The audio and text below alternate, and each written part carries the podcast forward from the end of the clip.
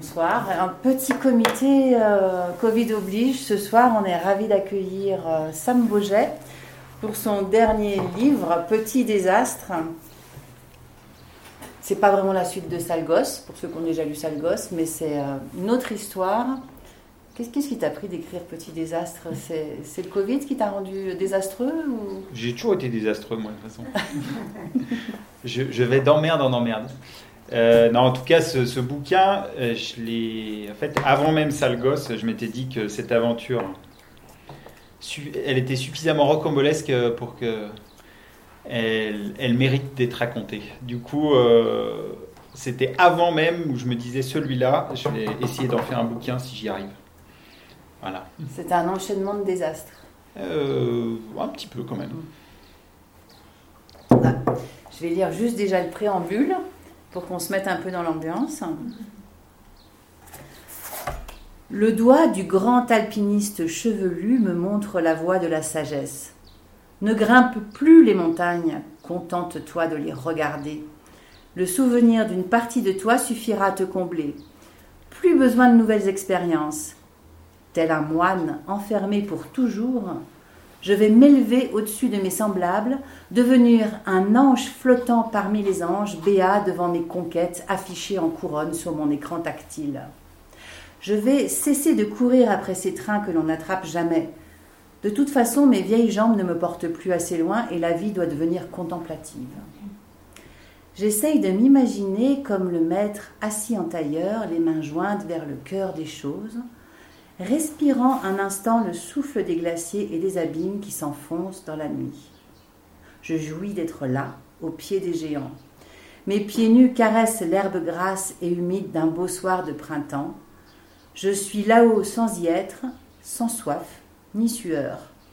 Mes muscles sont détendus, mon dos débarrassé du poids du sac, mes mains chaudes ne craignent pas l'amputation. Ma respiration est calme et l'œdème pulmonaire de haute altitude ne me menace plus. Il est si facile et si bon de regarder cette montagne en s'imaginant y être.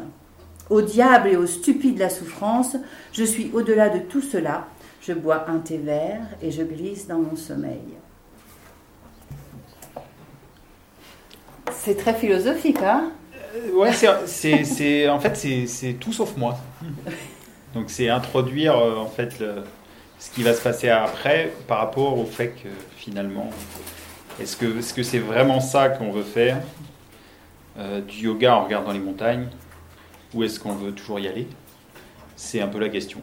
C'est la question que tu t'es posée après tout ça, quoi. Oh, ouais, ouais, même avant. Tu, mm. tu, te la poses toujours. Forcément, tu vieillis, tu euh, avances moins vite, tu marches moins vite, tu fais des, des choses qui sont, qui sont sont plus les mêmes. Tu peux pas faire aussi dur, tu peux pas faire, peux pas faire mieux. Donc tu te dis, est-ce que ça vaut vraiment la peine? Il y en a d'autres comme ça. Voilà, quelque part, le chevelu, il y en a qui l'auront reconnu. Euh, c'est, euh, il a arrêté l'alpinisme et, euh, et, il regarde maintenant les choses depuis, depuis son château. Et du coup, à voir si. tu parles du gros chevelu comme ça? Ah, bah peut-être, peut-être. Mhm. Dans son château tyrolien Ah, bah, je sais pas si c'est au Tyrol, moi, j'en sais rien. Hmm. Non, mais dans, l'idée, c'est ça, c'est de se hmm. dire, euh, je suis pas sûr que voilà qu'on arrive finalement à se, à se combler avec euh, ce qu'on a vécu avant. Tous, pas, pas seulement de la manière euh, d'un alpiniste, c'est juste la vie en général. On ne peut pas se combler de juste de ce qu'on a, ce qu'on a fait avant. Il faut forcément vivre à l'instant aussi et essayer de faire des choses qu'on a, qu'on a envie, mais avec les moyens, le moyen du bord. Mmh. C'est un peu le syndrome de Peters, c'est-à-dire qu'on arrive au sommet d'une ascension et après, à un moment donné, tu es obligé de redescendre aussi Oui, mais après, ça, c'est tous les alpinistes. À un moment donné, on va toujours regarder la montagne d'après, parce que de toute façon, celle-là, elle n'était pas très intéressante. Il fallait toujours faire celle, celle, qui était un peu plus au soleil ou un peu plus verte, mmh. si on parle de, la prairie. Mais euh, c'est plus euh, de dire que. On, peut pas, on peut pas, c'est pas possible de, d'à chaque fois de dire bon bah c'est bon, hein, j'ai fini. Même, euh, même quand on vieillit, euh, on n'a pas fini quoi. Il y a plein de trucs à faire. Alors, donc tu, en tout cas là, tu n'avais pas fini puisque tu as décidé que tu allais partir dans les Yosémites. Nous roulons lentement. Je suis heureux d'entamer ce pèlerinage vers la Mecque des Big Walls avec mes deux amis. Tolkien n'aurait pas fait mieux s'il avait fallu inventer cette féerie. Un jaillissement de granit bourré de fissures et poli sous l'air glaciaire, planté au cœur d'une forêt magique et bordé de cascades gigantesques. J'aime ce lieu comme s'il faisait partie de moi. Et si l'on veut comprendre cet attachement, il faut d'abord raisonner en macroscopie. La Terre fait partie de nous. Elle est notre espace primitif. Le dehors et le dedans sont intimement liés par des lois simples. Puis, il faut se rapprocher méticuleusement d'un détail important. Celui-ci est plus fort à mes yeux que le vertige des hauteurs, plus encore qu'à la démesure de ces murs découpés au couteau et semblables à des océans de pierre extravagants. Il faut revenir au souvenir du toucher, là où mes mains se sont posées. Il faut parler du caillou, décrit par mes doigts, parler du grain et parler de sa finesse, de toutes mes escalades rocheuses, dans toutes mes escalades rocheuses. Il y a eu deux occasions seulement où j'ai pu ressentir ce phénomène puissant de grimper peau contre peau. Ici, dans le parc de Yosemite, lorsque mes doigts se sont posés en Australie sur Uluru, le rocher sacré que les hommes blancs appellent Ayers Rock, je peux décrire cette sensation comme l'instant où deux matières se rencontrent et s'accordent malgré leurs différences, comme lorsque l'on touche la peau d'un serpent et que l'on est envahi par sa perfection. La rugosité mêlée à la douceur nous fascine, comme l'effet moiré d'une sculpture où rien n'est défini.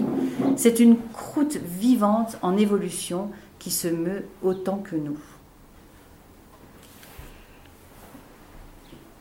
Ouais, le grimpeur, c'est euh, ben, forcément pas seulement de, regarder le paysage et puis de dire c'est beau, euh, c'est plus de sentir. Parce que quand on grimpe, euh, voilà, on met les mains, on met les pieds, et surtout les mains.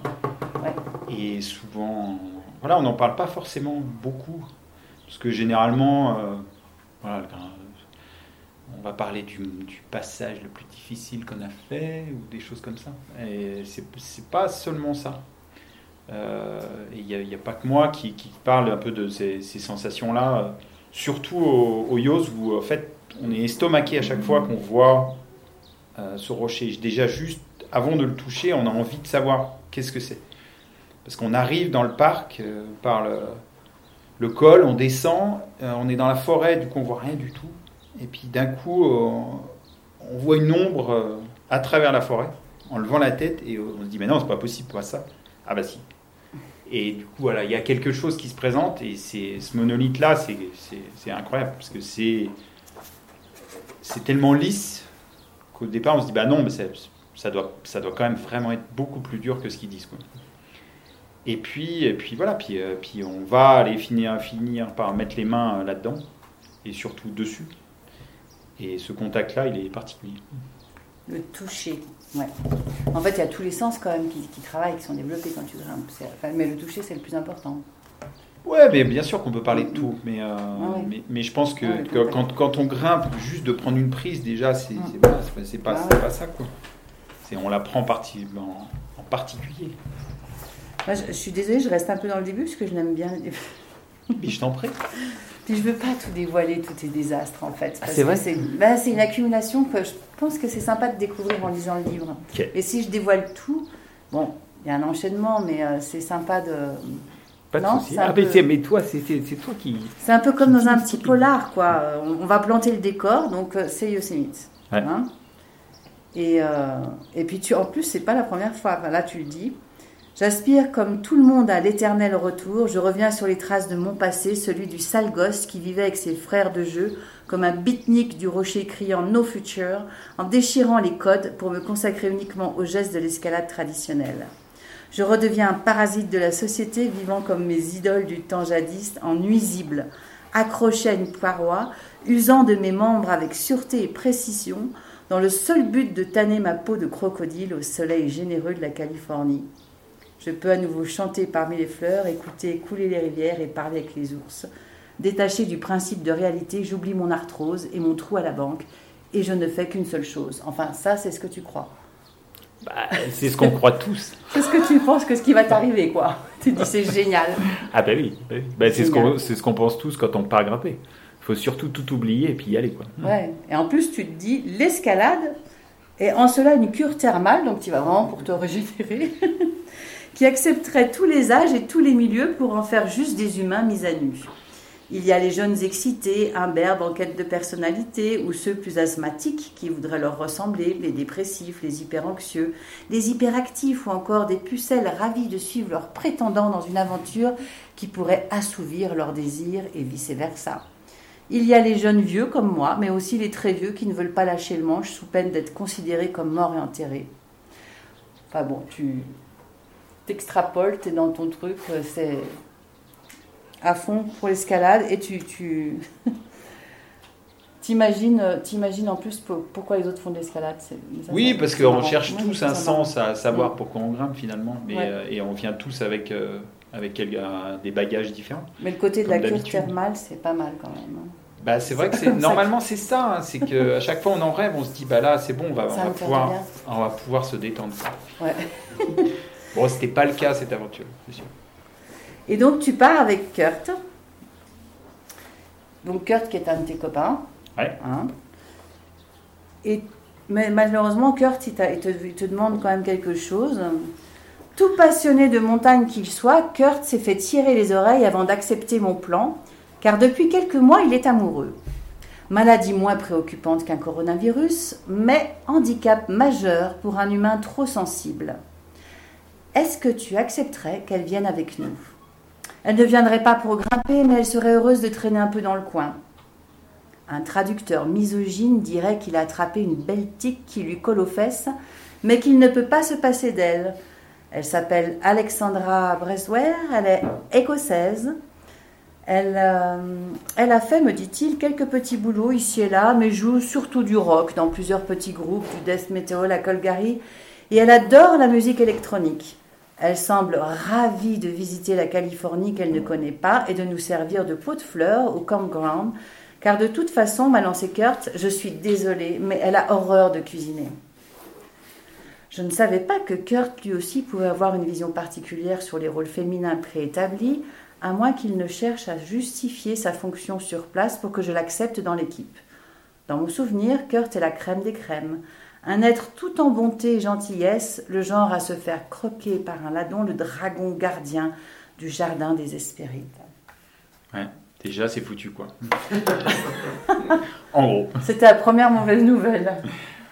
Oui, oui, oui. Bah, puis ça arrive plein, plein de fois, ça. Hein, hein, hein David? Ah bon? Mais non, mais on se retrouve, on se retrouve avec une équipe, pas forcément une fille qui vient mettre euh, la discorde, mais euh, on se retrouve toujours avec une équipe de départ. Et l'équipe, euh, voilà, elle est calée. On se dit que là, c'est l'équipe imparable. Et d'un coup, il y a l'électron libre, voire le maillon faible, qui rentre, qui rentre dedans. Et, et, c'est déjà là euh, que on peut se dire que c'est tout écrit. bon alors c'est vrai que vous débarquez, euh, euh, eux ils sont en voiture, ils sont venus du Canada en voiture tous les deux, c'est ça? Voilà, parce qu'en fait moi, Kurt,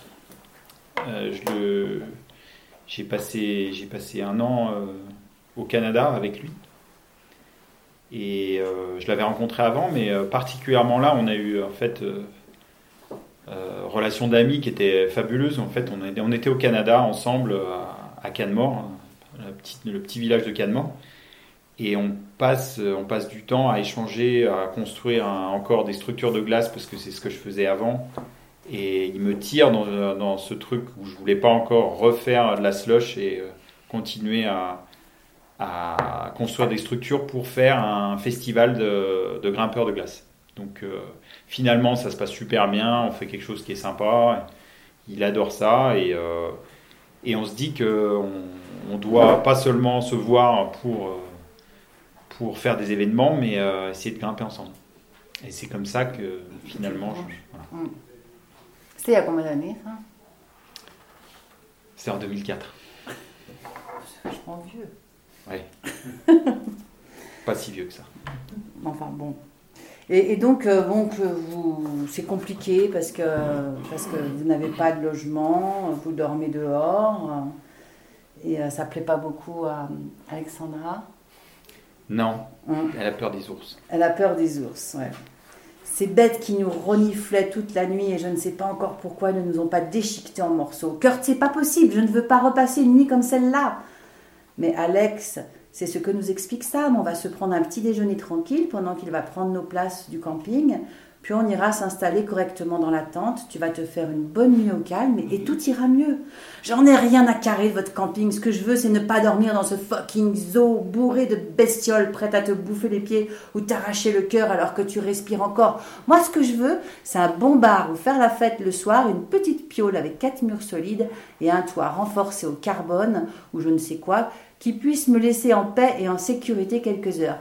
Cœur, tu vois, c'est ça que je voudrais pour mes vacances. Un bar avec de la bière et du vrai son, puis un grand lit où on peut s'envoyer en l'air. Je n'ai pas envie de dormir dans les cailloux à me cacher comme une évadée du goulag. Alors tu pourras grimper toutes les montagnes que tu veux, je te promets.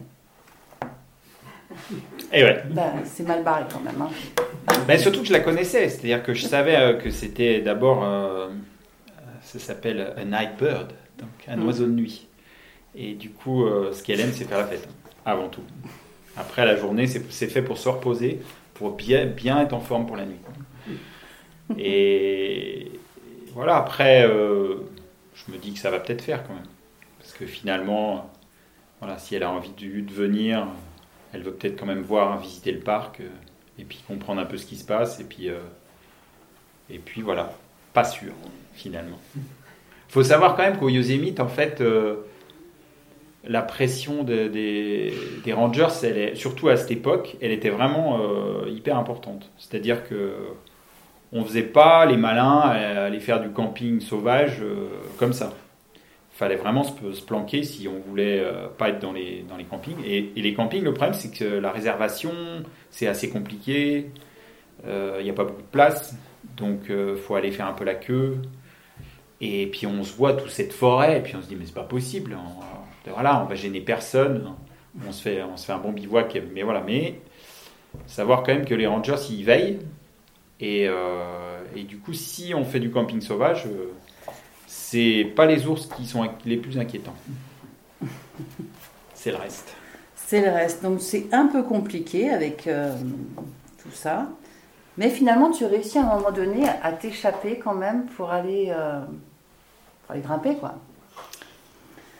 Dans une vie, les moments de grâce sont comptés. On oublie trop vite que cet état doit être recueilli comme de l'or en paillettes. À peine posé sur nos mains habiles, elle s'envole déjà.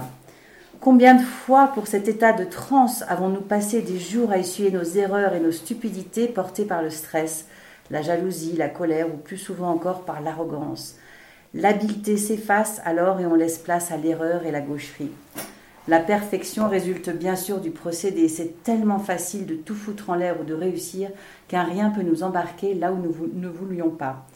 Pousser son corps à ce que j'appelle un combat serein nécessite l'accumulation de facteurs favorables qui sont liés à notre état psychologique et à des qualités techniques. C'est pour cela que les alpinistes grimpeurs ou tous ceux qui ont un rapport avec un danger potentiel important possèdent une vision d'eux-mêmes et de ceux qui les accompagnent qui sortent de l'ordinaire. Pour eux, les facteurs de risque et d'engagement sont différents. Sans cette sérénité, on pourrait mourir plus facilement dans des moments réputés moins dangereux. Il faut essayer d'imaginer un Alex Honnold en solo intégral grimpant la voie freerider sur la paroi d'El Cap le 3 juin 2017 en 3h56. Cette ascension restera certainement l'un des plus grands exploits de l'escalade du siècle.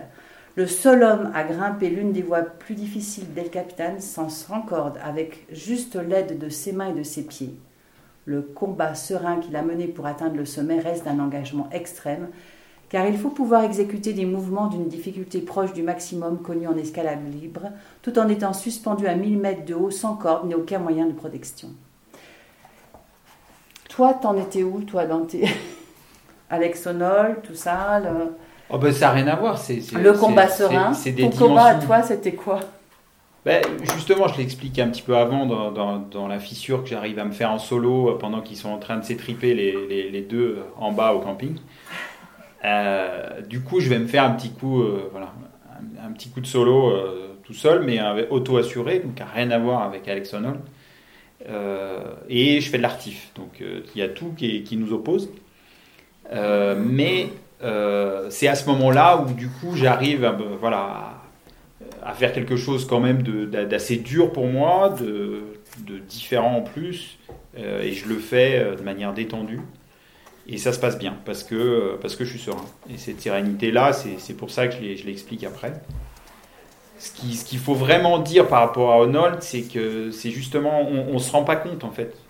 Euh, personne ne se rend compte, même les grimpeurs, euh, de, de, jusqu'où il a poussé en fait euh, la difficulté avec aucune erreur possible. Et les 1000 mètres d'El Cap, voilà, avoir avoir, avoir les doigts coincés euh, et être pendu à 800 mètres de haut euh, en train de faire des mouvements qui sont absolument euh, dingues parce que c'est des mouvements de bloc qu'on aurait même du mal à, en tant que grimpeur fort, à faire juste au ras du sol. Et là, il les exécute voilà, à 800 mètres du sol. Il y a notamment un pas de bloc voilà, qui va faire au milieu, qui est même lui, il ne sait pas s'il va le faire. Donc du coup, euh, voilà, c'est expliquer qu'il y a un moment donné, euh, dans l'escalade, c'est pas seulement euh, la force et, de se dire qu'on est les meilleurs parce qu'on est très fort et très costaud. C'est que là, il y a, y a, un moment de psychologique qui est, qui est au-delà de la force. Et ce que lui fait, il y en a plein d'autres en fait qui, qui ont le même niveau que lui, mais qui n'en seraient pas capables. Vraiment pas capable. Et c'est pour ça qu'il a mis la barre là, vraiment, vraiment, vraiment loin. Euh, et donc, c'est expliquer ce moment où de toute façon, on a, on a euh, la, possibilité, euh, si justement on est bien. Mais bien, ça ne veut pas dire seulement, voilà, relax, etc. C'est, y a, on, sent ces choses-là. C'est quand on l'a fait déjà plusieurs fois où on sent, voilà, on sent qu'on est comme on dit, rien ne peut nous arriver. Mais quelque part, c'est un peu vrai. C'est que parce que tout est fait dans l'enchaînement pour que, pour que ça marche. Évidemment, il y a le bagage, il y a tout le reste, mais euh, avant tout, c'est euh, il, y a il y a un état d'esprit à ce moment-là qui fait que ça va faire. Et toi, dans ton histoire, la, longueur que, que tu que équipes, ouais. à un moment donné, tu te fais quand même cette réflexion justement sur ton combat serein, tu es content. Ah bien sûr. Hein. T'es passé. Et euh, eh ben c'est pour ça que je peux quelque part, euh, même si on est à des univers de niveau et, euh, et d'objectifs, malgré tout, on se retrouve dans la même situation. Mmh, mmh. Ah, Donc tu as déjà eu quand même cette joie-là. Et ouais, ouais, bah ouais. Bah ouais. Parce que bon, il y a des péripéties que vous lirez, vous découvrirez au fil de la lecture, mais il y en a une, bon, bon quand même, je peux vous la raconter.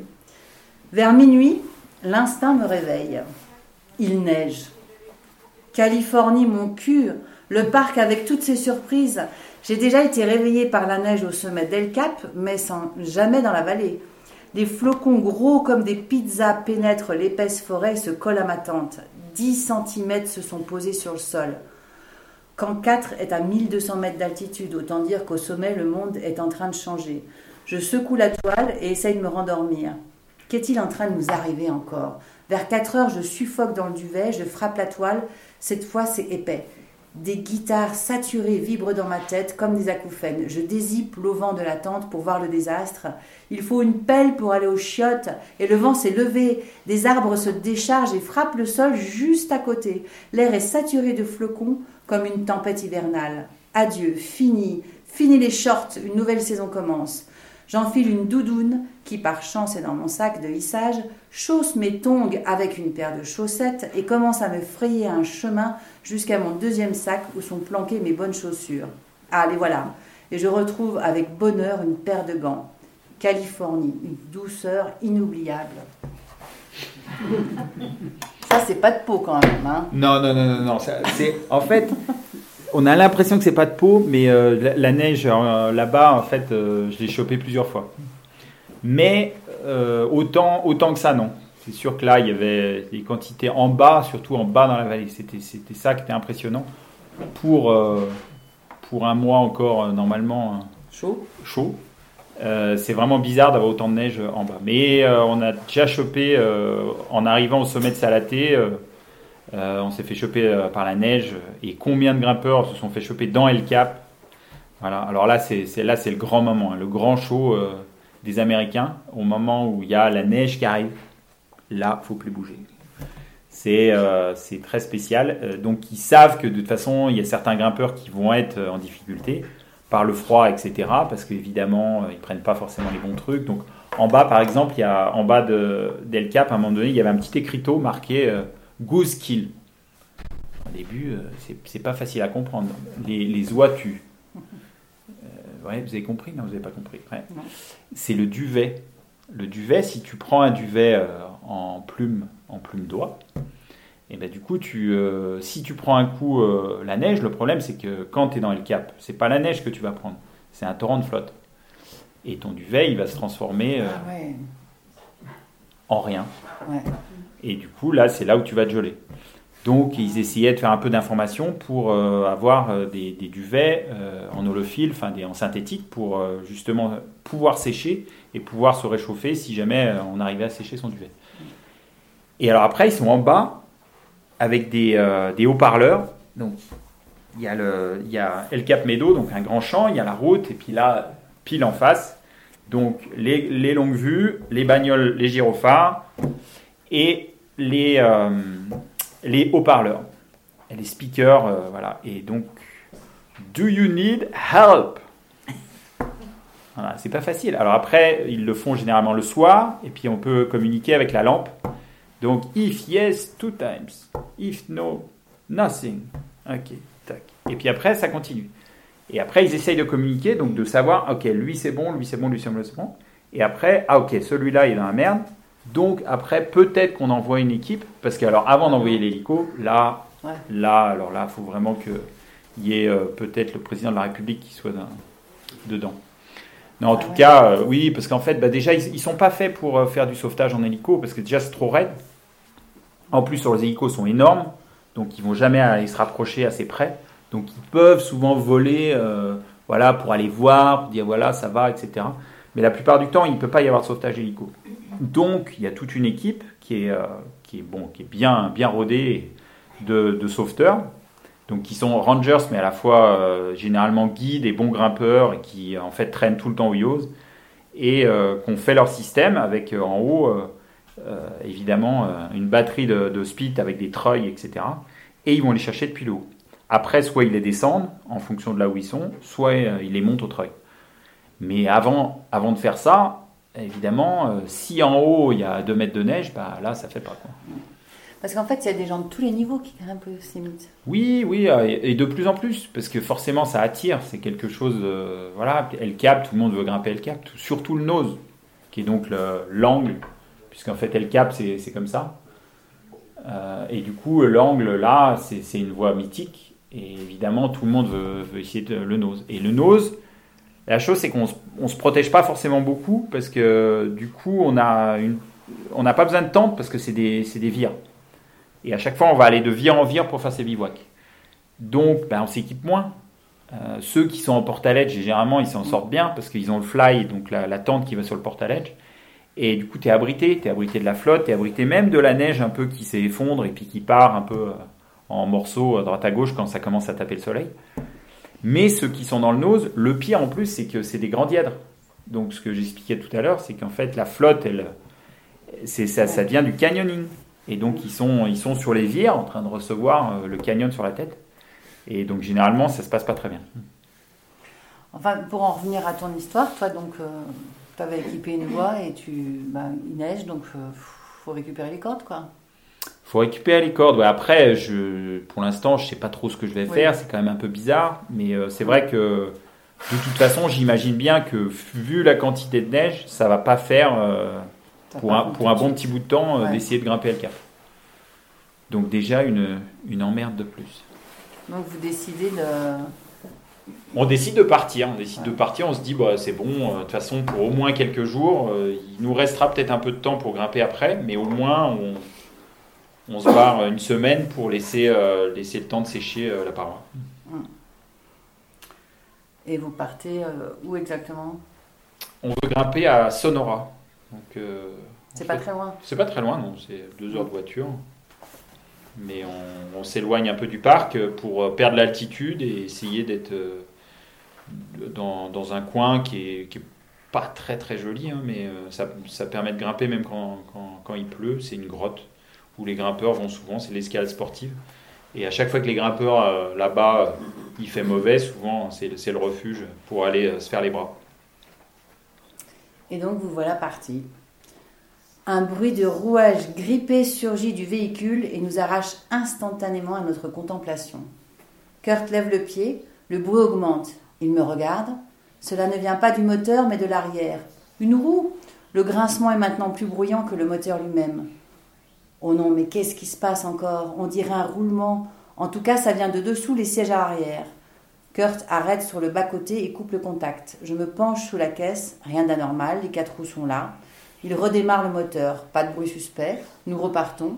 Mais après 50 mètres, la perceuse à percussion reprend. Kurt roule au ralenti inquiet, il a mis les feux de détresse et n'ose plus avancer. Il nous faut un garage. Jamestown est à 8 miles. Il y aura bien quelque chose. Quel jour on est? Samedi. Et il est tout juste midi, mais c'est comme chez toi. Les ricains ne font pas de pause en mi-journée, ça va faire. Carin nous contractons les fesses à l'affût d'une dépanneur. La bagnole tient son cap à 30. Au premier feu entre la 49 et la Washington Street, Kurt prend à droite au hasard. La ville est déserte. Deux blocs plus loin, nous tirons à droite à nouveau et stoppons la machine sur une station Exxon. Un camion gigantesque s'est garé au milieu du parking. Sa calandre et ses cheminées en inox astiquées avec méthode claquent au soleil. Je sors pour m'enquérir d'un service de dépannage. Le pompiste, sympathique, m'explique que nous pourrions trouver notre bonheur à quelques pâtés d'ici. Tu verras, ça a cinq minutes et il est super bon. il est super bon. Ouais. Ouais. Bah ouais. Maintenant, c'est la caisse. Et les rencontres incroyables, quoi, quand même, parce que là, c'est. Euh, ah, bah oui, oui, bah là, après, après, on va rencontrer encore des personnages qui vont, qui vont, qui, vont aller euh, au-delà de ce qu'on imaginait. C'est-à-dire qu'à la limite, bon, voilà, la copine qui. Voilà, qui fait une petite crise, euh, ce, qui est, ce qui est normal, voilà, une crise de couple. Et puis après, la voiture qui tombe en panne, encore, bon, bah voilà, c'est normal aussi. Ça, ça arrive. Mais Là, on va s'enfoncer encore un peu plus loin. Euh, grâce, euh, grâce au dépanneur. Bah oui, qui t'a indiqué un bon point. Voilà. Et euh, en fin de compte, bon, on va pas tout, tout, dévoiler, mais en fin de compte, c'est pas vraiment. Ça, ça, a une réflexion sur pourquoi on grimpe, mais on grimpe pas beaucoup, quoi. Ah ben non, hein mais de toute façon, on grimpe, on grimpe jamais beaucoup. Ça, c'est dans nos rêves qu'on grimpe beaucoup. Mm. À chaque fois, on pense qu'on va grimper énormément. Finalement, il y aura juste cette longueur, quoi. Oui, ah bah, il y en aura un peu plus, il y aura un peu plus, un tout petit peu plus euh, sur, la fin quand même. Mm. Mais non, ce voyage-là, c'est sûr que c'est sûr qu'on n'en aura pas. Mais c'est l'aventure, quoi. Ah ben c'est la base. Hein C'est une mm. sacrée aventure. Enfin, on vous dira pas comment elle se et, Et que finalement, finalement, voilà, il n'y a pas eu beaucoup de grimpes, mais il y en a eu suffisamment pour que pour que ça soit bien. Ouais, ouais, ouais. Mais, mais c'est surtout au fait de voilà, cette descente aux enfers qu'il fallait quand même raconter parce que quand on la lit, on pense que c'est pas vrai. Euh, à côté de ça, voilà, ça, ça, permet quand même de, de voir autre chose euh, que juste euh, savoir si on va aller au relais ou si on va aller au sommet c'est quelque chose où, voilà, forcément, il y a une remise en question, puisqu'on se dit euh, vraiment pourquoi on grimpe, pourquoi on grimpe pas. Mais aussi, euh, pourquoi on est là. Et, finalement, on voit, on, réalise avec ça que, que c'est, il n'y a, a pas que le sommeil, pas que là-haut. Mm. Il y, en a d'autres et finalement, ça peut, ça peut, ça peut se retrouver. Même quand on, quand on fait qu'une longueur. Mm. Mais c'est vrai que c'est euh, c'est un but, même si tu prends un but, l'escalade, enfin sans faire de jeu de mots désastreux. Mais euh, grimper un sommet peut être effectivement un but à atteindre, mais en même temps, c'est toute l'aventure qu'il y a tout autour, tout ce qui se crée. Enfin, c'est l'énergie que ça te demande ou, et qui, qui, qui, peut être assez sympa, quoi, en fait. Enfin, ben, je pense qu'on ressort, on ressort tous, euh, on ressort tous finalement, euh, même Alexandra. On ressort tous de cette, cette histoire euh, mieux. Mieux, grandi. Pas grandi, parce que moi j'ai pas l'impression que je, je grandis tous les jours ou que j'apprends des choses plus intéressantes du coup que je m'élève. J'ai des choses intéressantes dans la vie, mais il y a toujours des hauts et des bas comme d'habitude. Donc du coup, même quand je vais apprendre, il y a des choses que j'aurais pas voulu apprendre non plus, parce que voilà, c'est pas que du bien, que de tout le temps. Mais, mais par contre, je pense qu'on il y, a quelque chose qui s'est créé là-bas, euh, finalement, où tout le monde est content. Tout le monde se dit, parce que elle, finalement, elle se rend compte que, que ben, elle jamais dû être là. mais il faut y aller pour savoir. Oui. Je sais pas. Je sais pas, faut essayer.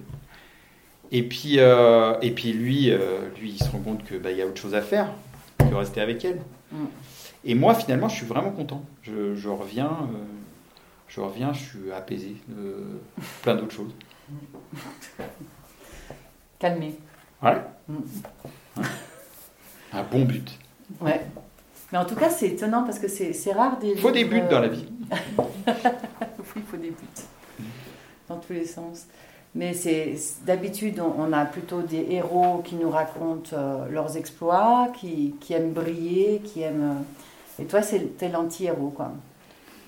Oui, bah, parce que parce que c'est vrai en plus. C'est, je, je, je, suis pas, je suis pas un héros du tout. Mais euh, voilà, tout ce qu'on a fait tout le temps, il y, a plein de fois où on se dit, attends, mais attends, mais faut que je te le raconte ça. Et finalement, bah oui, euh, il n'y a pas que euh, que la réussite qui qui marche parce que comme on vient de le dire là, voilà, il y a des fois où ça, ça c'est bien, c'est bien d'en prendre une bonne dans la tête ou dans les fesses Je pense qu'il y en a beaucoup qui ont, vécu des trucs comme ça, mais qui ne les racontent pas. Euh, ouais. Aussi. Ou alors ça leur passe au-dessus, ils voient ça que comme des contrariétés. Et, pas comme un. les, les Nord-Américains sont beaucoup plus. Euh, par leur culture, euh, sont beaucoup plus. Amenés à, raconter leurs choses qui ne sont pas bien passées. Mm. Nous, c'est vrai que, particulièrement même les Français, on n'aime pas tout ce qui s'est pas bien passé. C'est ah non. Il y a le côté échec. Voilà. Ouais. Mm. Et euh, voilà ce qu'ils appellent near missing. Mm. C'est bah ouais, ça a failli arriver quoi. Ça a failli merder.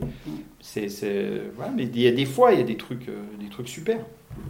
Des trucs super. Ben oui. Puis en plus, c'est super bien écrit. Puis ça te, ça te donne vraiment l'occasion de, de, de réfléchir mais puis, je, voulais, ouais, après, après, je voulais aussi, euh, voilà, par rapport au sale gosse, voilà, il y a eu, il y a eu, voilà, il y a eu le portrait euh, des petits cons mm.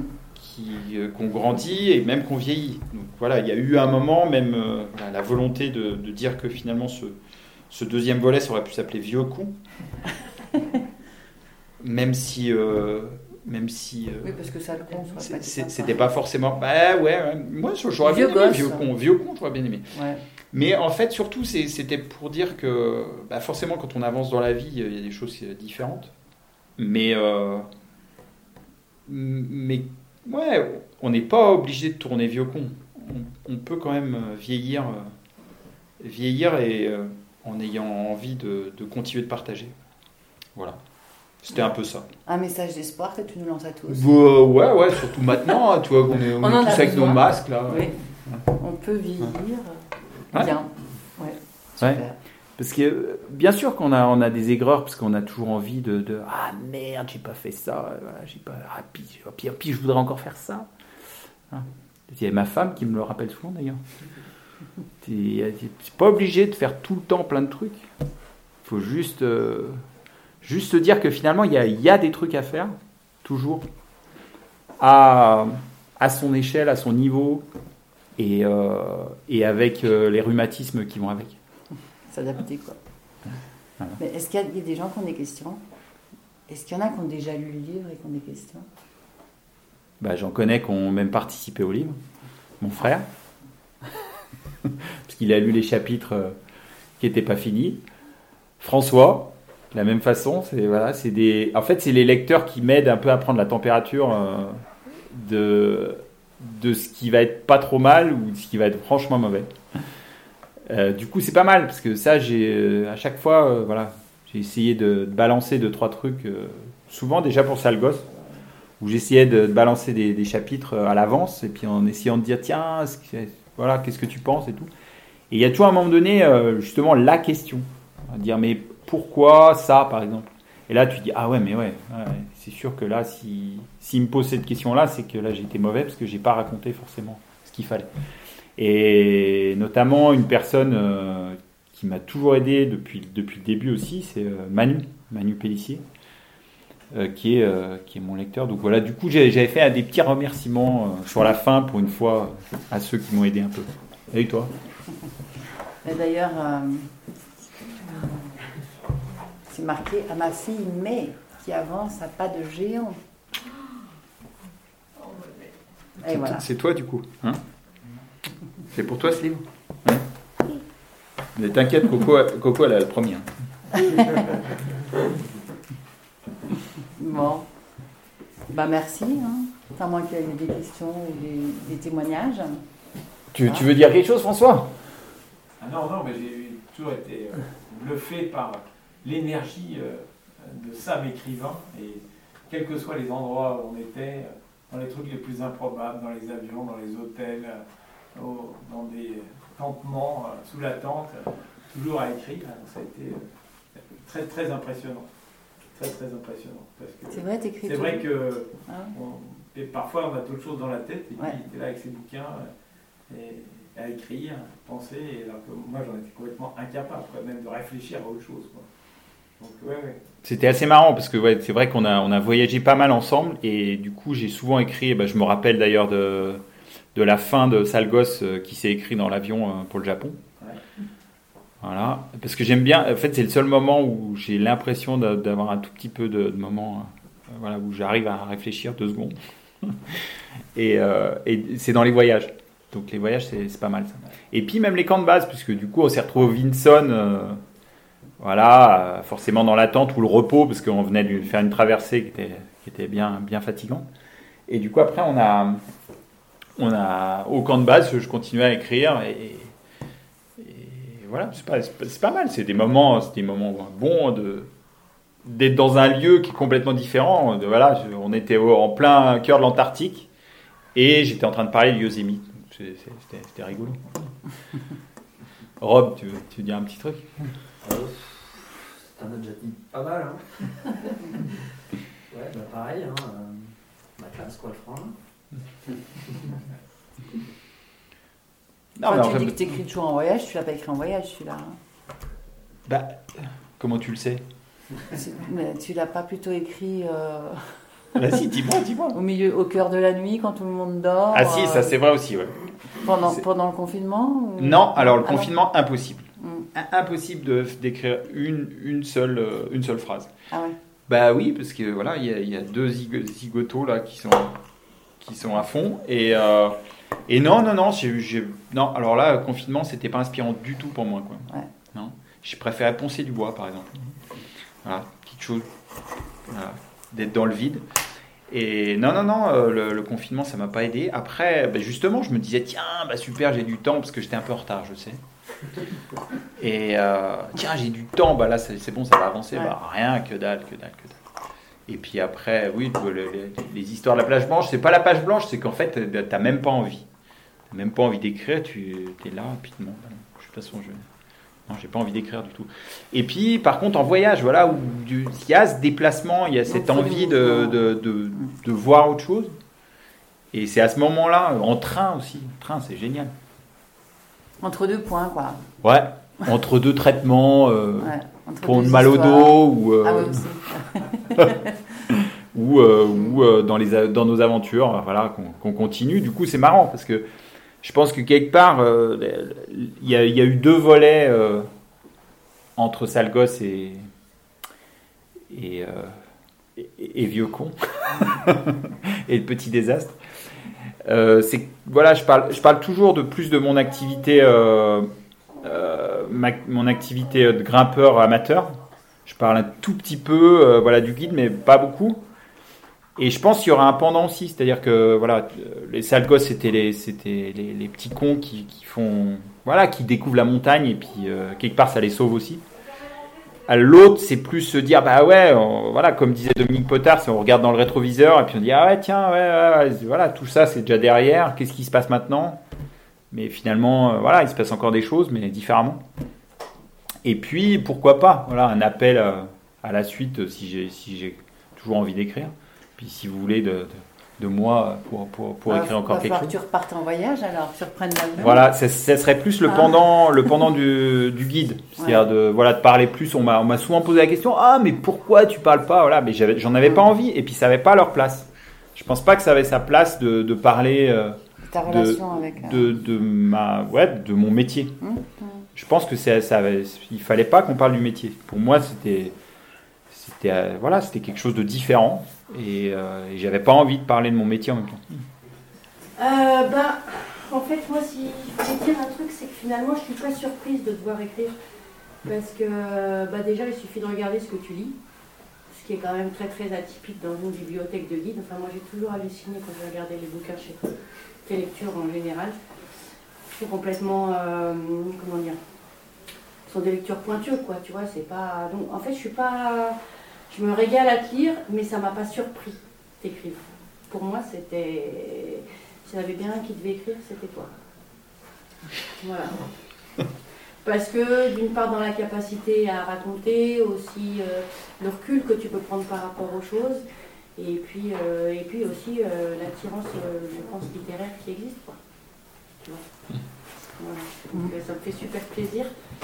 Mais euh, je suis heureuse mais pas surprise. Heureuse pour toi mais pas surprise. Mais Merci. c'est vrai que Et pas sais pas. surprise que ça soit bien écrit. On sent un désir de mettre en mots des émotions que tu, tu ressens, mais que tu as envie de vraiment de mettre en mots. Quoi. De- mais ta façon, avec ta façon à toi de, de dire. Oui, oui, bah en fait l'idée c'est pas, en fait je voudrais pas faire un récit technique. Bien sûr qu'à un moment donné j'ai envie de, de- de parler, de, par exemple voilà je parle de cette fissure, je parle de l'artif, je parle forcément du, du brut de décoffrage, de ce que c'est que l'escalade. Mais si il y avait que ça, ça me, ça me plairait pas de, de raconter juste ça. Ce qui me plaît c'est de raconter, euh, voilà, de raconter un peu euh, les, les- sentiments autour. ouais. Pourquoi pas? Je sais pas si j'y arrive.